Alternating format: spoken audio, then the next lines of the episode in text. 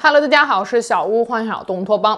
这是一段林志玲妩媚的拿着某品牌的饮品摆 pose 的视频。罗志祥也曾经手舞足蹈的敷着这个品牌的面膜。吴宗宪曾经激情的宣布自己要成为该品牌的新成员。也要跟大家郑重的宣布，我也是 PSP 的一员了。阮经天、徐峥、陶虹等一众明星也曾经为此品牌站过台。这个品牌就是由林瑞阳、张庭夫妇创立的 TST 婷秘密。可能你会感到纳闷了，能请到一众明星大牌，可我怎么就好像没听说过这个牌子呢？身边也没有什么人在用呀。再看看这个品牌的销售数据，你会更吃惊。二零一七年时，该品牌在前三个季度的营收就已经达到了三十六亿元。净利润高达十一点四三亿。二零一八年，TST 对外宣称，公司光是交税就交了约二十一亿人民币。而张庭夫妇更是通过 TST 积累到了不可估量的财富。二零二零年六月，他们花了十七点六亿元，在上海的黄浦江边买下了一栋办公大楼。他们私人房产的数量更是多到了张庭都不知道自己家住在哪一层，还得问物业。电梯口就站在那一直等。等 等很久，然后那警卫就过来，张小姐，呃，有什么事吗？嗯，然后很尴尬地说，呃，对不起，我家住几楼？栋楼都是你们的，对呀、啊，上到哪一层楼都是你家呀？对，房子太多也苦恼。而这一切的商业神话都止于一场市场监督管理局的传销调查，徐峥、陶虹等多位明星也被牵扯其中。今天我们就来聊聊这起震惊一时的 TST 传销事件。再次请问你，你们来干什么？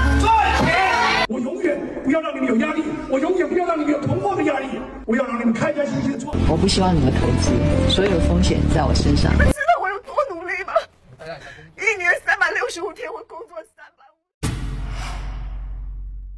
五。二零一三年，一款声称含有神秘法国活酵母的 TST 护肤品闪亮问世，不少人都冲着品牌创始人张庭夫妇的名号前去购买。张庭一九七零年出生于台湾彰化县。十七岁那年读高中时，被星探看中，接拍了第一支飘柔洗发水的广告，靠着甜美的小酒窝给观众留下了深刻的印象。从此，张婷踏入了演艺圈，并迅速成为了台湾广告女王，还接拍了多部影视作品。在台湾的影视剧中，张庭饰演的大多都是文静可怜的小家碧玉。到内地发展之后，开始接演喜剧角色。两千年，张庭与焦恩俊、牛莉共同主演的古装爱情喜剧角色双骄大获好评。张庭凭借在剧中饰演的泼辣外向的芊芊一角，迅速在内地走红。二零零二年，他又与徐峥合作主演了中国大陆第一部穿越剧《穿越时空的爱恋》，创下了超过十点零的超高收视率。搞笑活泼的风格也让张庭有了“女周星驰”的绰号。与张庭共同创立 TST 品牌的是张庭的丈夫林瑞阳。林瑞阳比张庭大十岁，本名林吉荣，一九六零年出生于台湾宜兰县罗东镇。他的出道电影《新锁》因为有着大胆的裸露镜头而颇受关注。此后，林瑞阳又接演了《一帘幽梦》，成了琼瑶剧的御用男主，曾经有着台湾第一小生之称。但林瑞阳的野心并不只在娱乐圈。他曾经说过：“我是个骄傲的人，我喜欢做一个行业里的老大。当我在演艺事业里已经感觉不到上升空间时。”我非常自然地想到了换一个行业。演艺界和房地产其实有个共同点，那就是同属服务业。我要做的就是服务大众。二零零零年之后，林瑞阳把事业的重心放到了来大陆经商上。他和几位台湾好友共同创立了上海新吉阳房地产咨询有限公司，做房地产业务。公司的口号是非常的霸气的，比如说有能力没脾气。新吉阳人的雄心壮志可撼天动地泣鬼神，心中无墙天地宽，飞越宇宙凯旋环，可以说是相当符合林瑞阳所说的“我是个骄傲的人”了。根据林瑞阳自己的宣传，这个地产公司在短短十年间，已经在中国十五个区域内拥有了五十三个经营团队，总销售房产面积超过了一千五百四十五万平方米，可以算得上是房地产界里的一匹黑马了。不过这些数据并不太可靠，所以真实性是要打一个问号的。林瑞阳说，他的公司已经在美国挂牌上市，但实际上并非是在纳斯达克上市，而是挂牌到了 OTCBB，一个门槛相当低的美国股票场外交易市场，这里面的公司严格意义上都不能被称为上市，只能被称为是挂牌了。林瑞阳与张庭结为夫妻的过程也是颇有一番曲折的。林瑞阳曾经在一九八九年时结过一次婚，已婚妻子在八十年代是颇有名气的琼瑶剧女演员曾哲珍。林瑞阳娶她的时候，曾哲珍正值自己的事业巅峰期，两人婚后孕育有一子一女。一九九八年，林瑞阳在婚内期间到北京探班，正在拍戏的张庭，两人牵手出游时，不巧被游客拍到。没想到林家非但没有帮曾哲珍这个儿媳妇儿说话，反倒联起手来劝曾哲珍和林瑞阳离婚。曾哲珍心灰意冷，不到十天就同意离婚，结束了这段将近十年的婚姻，带着两个孩子搬出了林家。林瑞阳当时的经纪人夏玉顺说：“是有蜘蛛精勾引我们家唐三藏。”讽刺张庭是小三，张庭随后召开记者会澄清自己绝对不是小三，并当场痛哭晕倒，被工作人员搀扶着紧急送医。张庭曾经说过，因为他人的误解而被冠上了小三的名号，他这辈子都不可能和林瑞阳结婚的。但是打脸来得飞快，两人2002年元旦订婚，2006年在台北公证结婚，2009年生下一女，2012年再次诞下一子，可谓重新定义了这辈子绝对不可能。对此事呢，林瑞阳并不是没有解释过。他说自己早就跟曾哲珍离婚了，是因为小孩读书的问题又复婚了。此时刚好张庭出现，林瑞阳和张庭的粉丝还曾经到曾哲珍的微博下面去谩骂，逼得曾哲珍发声明说张庭就是第三者。如果他说的是不实谣言，欢迎张庭夫妇二人对他提告。而此后，张庭和林瑞阳并没有对曾哲珍的这则声明再做出任何回应。总之，这段抓马狗血的婚姻一开始并不被大众看好，但是张庭对自己的老公却很满意。她曾经在访谈中透露说，林瑞阳是个野心非常大的人，曾经因为痴迷炒股一度血本无归。二零一一年之后，林瑞阳的房地产经纪公司也经营惨淡，但她一直对丈夫不离不弃，还拿出了全部的积蓄去支持林瑞阳。林瑞阳也没有辜负张庭，很快就支棱起来了，重新搞出了一个新生意。二零一三年，林瑞阳、张庭夫妇创立了上海达尔维贸易有限公司，主营产品就是 TST 婷秘密系列护肤品，由张庭担任品牌的代言人。在宣传中，TST 声称，二十年前林瑞阳在法国发现了一种菌种，并把它带回了台湾，打算运用到护肤品的研发当中。经过了二十年的实验与研究，成功开发出了全球唯一的活的有生命的保养品 ——TST 婷秘密活酵母面膜乳。宣称其采用了三菌合一的理念，还说这就是张庭四十三岁仍然能够容颜永驻的青春密码。啤酒酵母菌能够抗老除皱，乳酸杆菌能够保湿修复，乳酸提取物能够美白雀斑。反正就是你想要啥功能，这款产品基本上都能给你。不缺资源的张庭和林瑞阳还拉来了一众明星朋友为这款产品站台。让范冰冰、刘涛、赵薇、张馨予，甚至是前锋徐峥等明星都亲自上脸使用，并且发了微博给网友们安利。TST 的每场宣传活动都是明星云集，陶虹、林志玲、吴宗宪等人亲自推销，吴莫愁、曹格等歌手献唱，以至于不知道的人还以为这不是个卖货会，而是一场粉丝见面会。很快，明星的吆喝声就转化为了日益增加的 TST 的用户和代理人数。不少初期用户的想法，就像这位代理发文所说的：“这么多明星都有 TST 的股份，不可能允许品牌有任何的瑕疵。树大招风，这么大一棵树稳稳地立在这里，你们还看不懂吗？”二零一五年，微信的月活用户突破了五亿大关，微商开始流行。张庭和林瑞阳也抓住了这个风口，想尽办法在朋友圈和群聊中做流量裂变。代理商们声称，加入 TST 停秘密无需投资、无需囤货、没有亏损风险，同时可以实现一年多次涨工资、边顾家边挣钱、边挣钱边玩遍世界的梦想，以此来吸引一些不想上班又想赚快钱的人，或者因为家庭而无法进入职场的主妇们的加入。利诱之外，还有威逼，他们不断洗脑说，女人不独立就没有价值，以后孩子们长大了也会看不起你的，以此来深深抓住宝妈们的心。同时又在各种销售群里面搞排名，刺激代理拼命冲业绩，还说只有排名靠前的人才有机会参加活动，亲眼见到张庭和林瑞阳夫妇。每个月到了发工资的时候，各代理群基本上都是处于炸锅的状态，不停的有人去发业绩截图，说自己这个月又赚了几万，赚了几十万，又买房又买车的。二零一八年底到二零一九年初，TST 开始鼓吹自己要上市的消息，一会儿说要在 A 股上市，一会儿又说要赴港上市。TST 趁机给不少大代理都做了股东海报。让他们站在张庭夫妇身后，披上与数位大咖董事长共享八个亿股份两行大字，让代理们感觉自己伸手就能摸到巨额的财富。作为明星，张庭和林瑞阳夫妇很懂得如何为 TST 的产品造势。每年他们都会举办全国第一微女王家族年终盛典，不少代理和用户都以拿到这场盛典的入场券为荣。盛典活动上，来自各地的代理们会上台演讲。讲述自己从连孩子都快养不起的窘境，到遇到 TST 之后快速做到年薪百万、买车买房的励志故事。这些励志故事还会得到林瑞阳的亲自转发。据说他有八部手机，为的就是能够随时随地连接各地的用户。这种亲民的做法，自然也为林瑞阳挣得了不少好感。在二零一八年底的一次游轮活动上，林瑞阳一点架子都没有的扮演圣诞老人，跟代理们互动，还情绪高昂的呼喊说：“让妹妹们站在我的肩膀上赚钱。”员工们都觉得这真是一个真心为他们好的老板啊。张庭同样也没闲着，根据抖音记录，二零二零年张庭至少进行过八十七场直播，每场直播几乎都要带货近八个小时。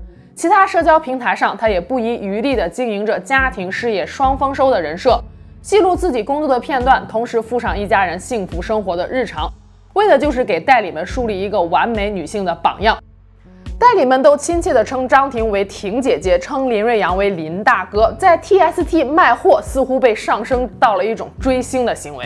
明星光环、微商裂变，夫妻二人的拼命运营，三者合力之下，这个被捧上了天的品牌自然收获了不菲的销量。二零一八年，上海青浦区政府公布的青浦百强企业名单中。达尔威位列榜首，申通快递、韵达货运都位于其后。张婷夫妇对外公布说，达尔威二零一八年的纳税总额就高达九十六亿台币，合约二十一亿人民币。这一惊人税额更是彻底打响了达尔威微商第一品牌和张婷微商教母的名号。那么，销量如此恐怖的活酵母，真的如他宣传所说的那般神奇、那般好用吗？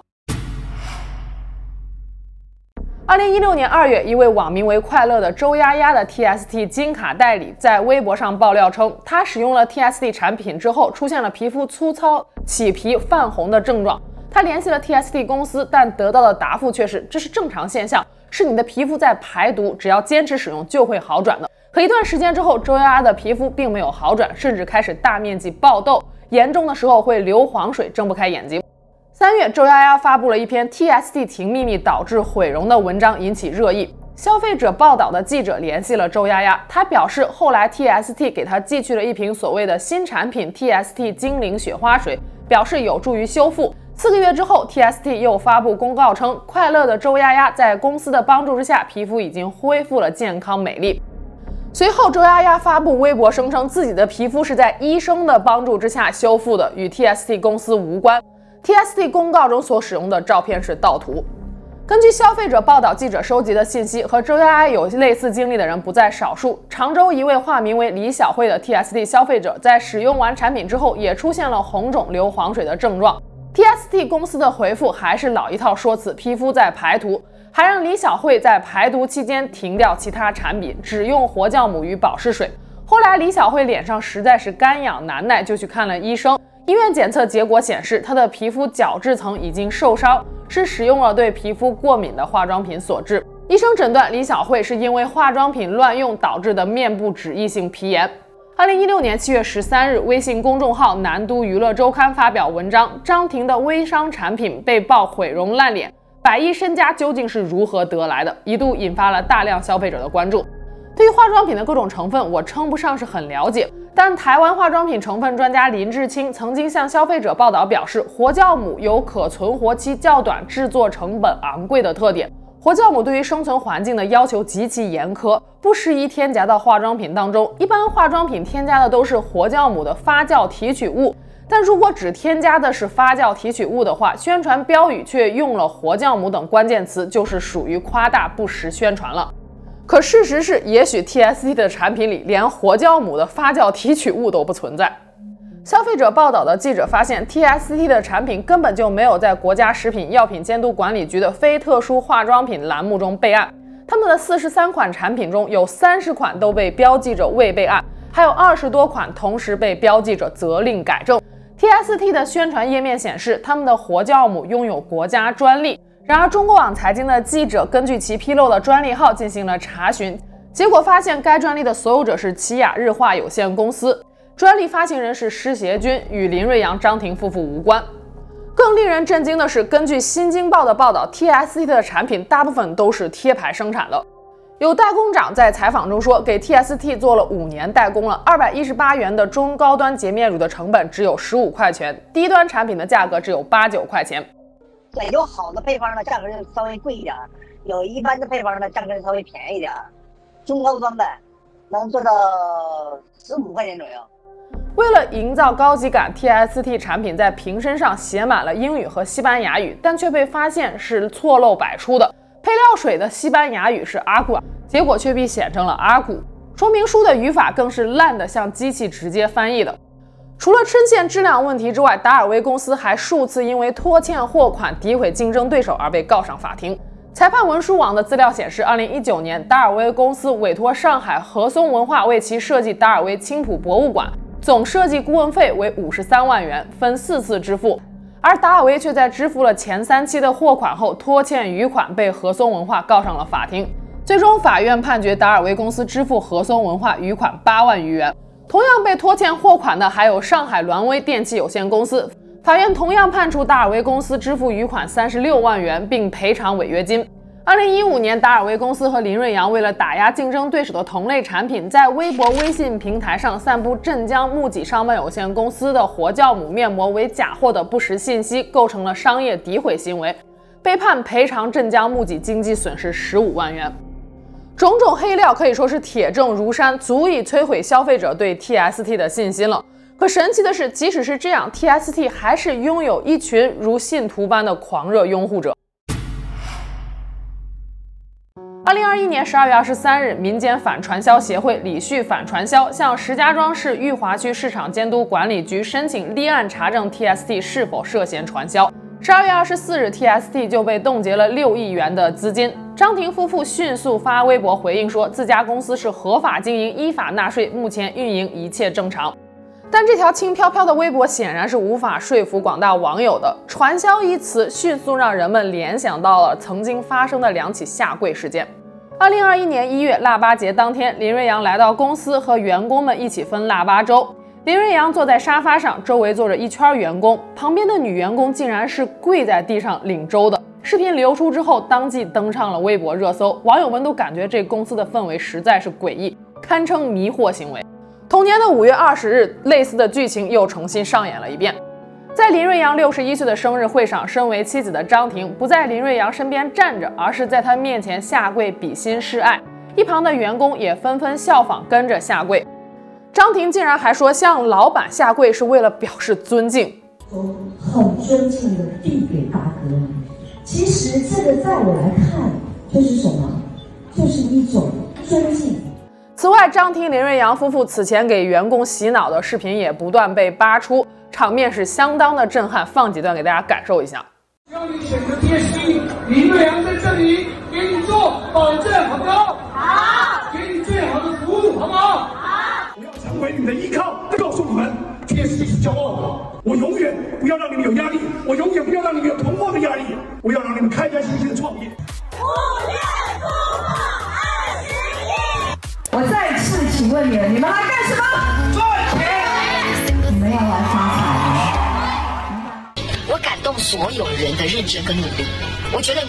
会成功。我不希望你们投资，所有风险在我身上。我希望所有的宝妈们，只要利用碎片时间，只要一部手机，只要你懂得分享，你就可以跟着我一起创业。如果说这些还能够被强行解释为独特的企业文化的话，那么再来看看 TST 的销售模式，我们就知道“传销”一词是否是空穴来风了。二零二一年十二月二十九日，河北省石家庄市裕华区市场监督管理局表示 TST 母公司上海达尔威宣导高额回报具备传销的三大特征：拉人头、缴纳入门费、团队记仇，也就是我们常说的金字塔式传销。传销的核心在于一个“传”字，也就是多级返利。法律规定，非直销企业最多只能采用三级分销制，超过三级分销的就相当于跨越红线了。一位 TST 的代理商称，进入 TST 需要先办理会员卡，最低等级的会员卡是银卡，拿货时可以享受九点五折优惠，外加销售产品是百分之十五的返点。银卡之上又有金卡，分为 A、B、C、D、E 五个等级，返点从百分之二十四到百分之三十二不等。金卡的等级越高，返点就越高。劝别人开卡时，代理通常会说：“你给别人开卡，他再给别人开卡，你生儿子，儿子生孙子，子子孙孙买东西，你都有钱赚。”好家伙，这是要把 TST 发展成百年老字号呀！这种子子孙孙的代理模式就是多级返利。在中国新闻周刊的报道中，一位名叫宋思文的代理接受了采访。他是2016年初加入 TST 的，当时他的孩子刚刚上幼儿园，他在一家公司做后勤，收入并不高。身边的一个朋友跟他说，自己四个月就赚了两万块钱，宋思文就心动了。一开始他先是转发了几天上线的朋友圈，后来他的一个做海外代购的朋友跟他说，想要加入 TST 做代理，他把这事儿告诉了上线，上线非常激动，但上线又跟他说了。你现在是银卡级别不够，得升级为金卡，你才能发展下线给别人开卡。要升级到金卡的话，就得先买够两千五百块钱的业绩。于是宋思文就开始囤货。彼时正值微商爆发期，宋思文的下线从零发展到两百人，只用了三四个月的时间。TST 公司有个政策是，代理商只要发展够一百个下线，就能够成立公司，这样就能够拿团队管理奖了。可是，当宋思文提出想要成立公司的时候，他的上线却告诉他：“你人数是够了，但是业绩不够。想要成立公司，需要连续三个月，每个月的业绩都达到十万块钱。”宋思文每天拼死拼活地拉下线，一个月的销售额也就两万多块钱。想要业绩达标，除非自己囤三十万的货。此时，上线又给他洗脑了，说：“等你成立了公司了，下线拉够一千人了，每个人买上个几百块钱，你这三十万一个月就回来了。”于是宋思文开始不惜透支花呗、借呗、信用卡囤了三十万的货。可当上老板之后，宋思文并没有迎来 TST 宣传的躺赚的生活。一旦业绩不达标，他就拿不到工资。此时，宋思文终于明白过来了：TST 鼓励代理成立公司，并不是为了扶持代理，而是为了避税，外加给代理们施加压力，劝他们囤货。后来，TST 的这套金银卡制度换成了红蓝卡制度，但是换汤不换药，规则基本是相同的。过去的金卡对应的是现在的红卡，红卡又分为了七个等级，销售业绩越高，等级就越高，个人销售奖金的返点也就越多。红卡会员的工资除了个人销售奖金之外，还包括代理批零差和自媒体推广奖。所谓代理批零差，就是下线的总业绩以一定的比例反哺到上线身上，而如果想要拿到自媒体推广奖，个人和团队的业绩又要达到一定的要求。二零二二年四月，根据红星资本局的报道，TST 停秘密的运营主体已经被市场监管部门认定为涉嫌非法传销行为，没收非法所得一千九百二十七万元人民币，罚款一百七十万元。公司名下的办公大楼约九十六套房产被查封，总价值约十七亿人民币。可是，像宋思文这样清醒过来的代理依旧不多。即使是有市场监管局的调查结果，很多代理还是坚定不移地认为 TST 并不涉嫌传销。二零二二年一月一日，多位 TST 代理商在微信朋友圈发了张婷加班的视频和图片，说 TST 依然正常运营。还有人在朋友圈发文说树大招风，没少遇到过黑粉，我们一直都好好的。当澎湃新闻的记者试图采访这些代理时，他们都一一回绝了，说具体的不好说，省得你们说被我洗脑。二零二二年五月中旬，张婷夫妇委托律师控告了石家庄裕华市市场监督管理局重复立案的执法乱象，并追讨被冻结的近二十亿人民币的资产。张婷夫妇的律师表示，石家庄市裕华区市监局对达尔威公司涉嫌传销的立案时间是二零二一年六月，但是早在二零二一年五月，湖北省保康县市监局就已经对此案立案。公司不是怕被查，但如果这个区查完，那个区又查。几百个市县区是不是都可以排队查一遍，轮流罚一遍钱呢？二零二二年十一月四日，河北省石家庄市裕华区市监局还是召开了 TST 涉嫌网络传销一案的听证会，涉案主体包括张婷夫妇、陶红等人。裕华区市监局认为，达尔维至今为止并未停止传销行为，属于从重处罚的情形，还出示了五份举报人的笔录。五个人都是 TST 的代理商。举报人李女士表示，TST 公司宣称零投资、零囤货、零风险，但是却在不断地蛊惑他们购买 TST 产品。她一步步从普通代理商逐渐囤货，成为了原始股东，但是一分钱都没有赚到。而 TST 的代理律师则抓住了举报人居住地的问题不放。他们发表陈述意见说，办案机关所说的辖区内群众举报的说法根本就不成立。因为笔录涉及的五名代理商的常住地都不在石家庄市裕华区，而 TST 产品是在网络上进行交易的，该案的管辖权应该是网络平台所在地，也就是达尔威公司所在的上海市。按照 TST 一方的说法，石家庄市裕华区市监局根本就没有权利侦办此案，案件应该被撤销。更有意思的是，根据红星新闻的报道，举报人李女士的丈夫朱先生曾经被 TST 以诈骗罪告上了法庭，并判处了七年有期徒刑，罚金五十万。朱先生曾经也是 TST 的一名代理。二零二零年十一月时，朱先生在婷秘密购物平台上购买商品时，发现，在该平台上使用支付宝结算的话，有漏洞可钻。简单来说，就是在婷秘密平台上取消订单之后。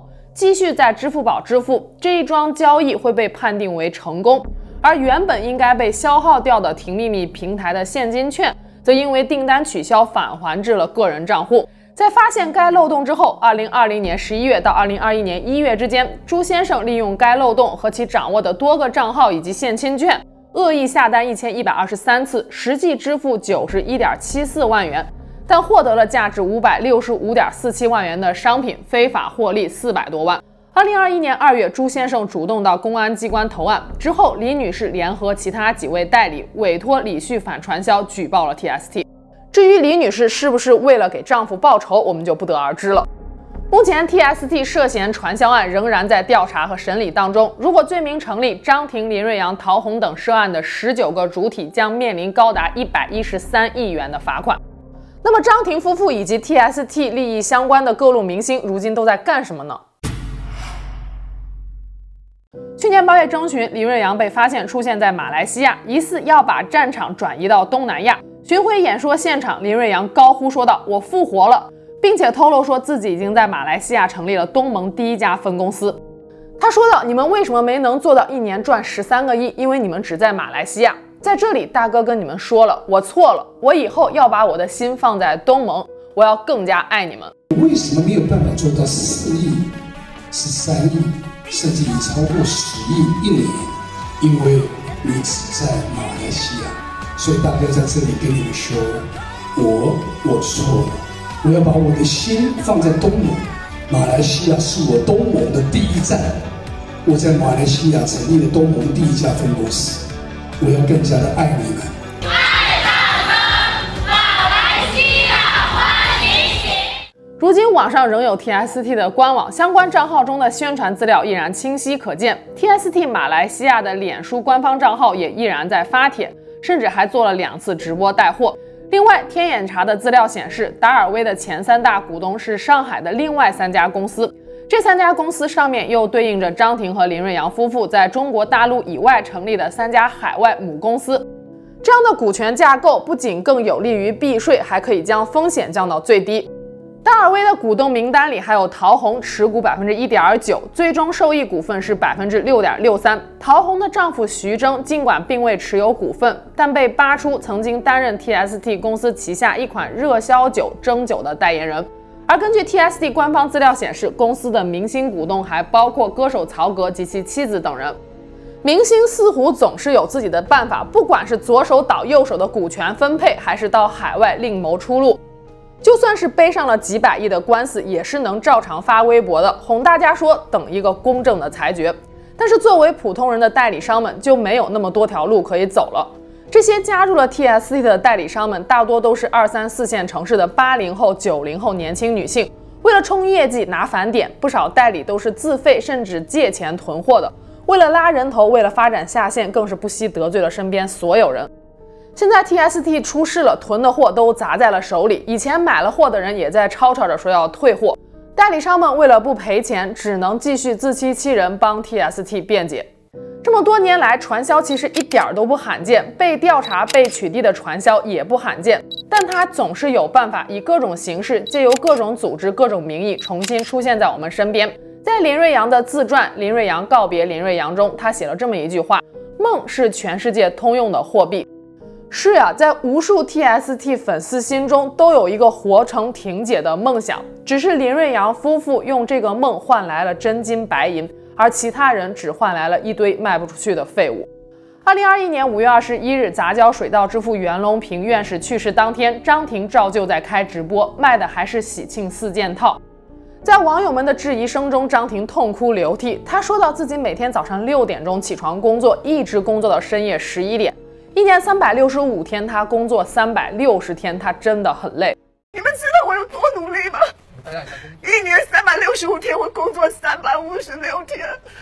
我每天早上六点起床，我要看稿子，我要看屏，我要试吃东西，我没有一天休息。我工作到十一二点，我要回家陪我女儿、儿子。我等到他们睡觉了，我来看稿子。我每天都很累。网友们都说，真不愧是演员出身，劝他三百亿的身家就别再演了。如今，对于那些相信了 TST 的受害者们，这个活成婷姐的梦，也许是到了该醒的时候了。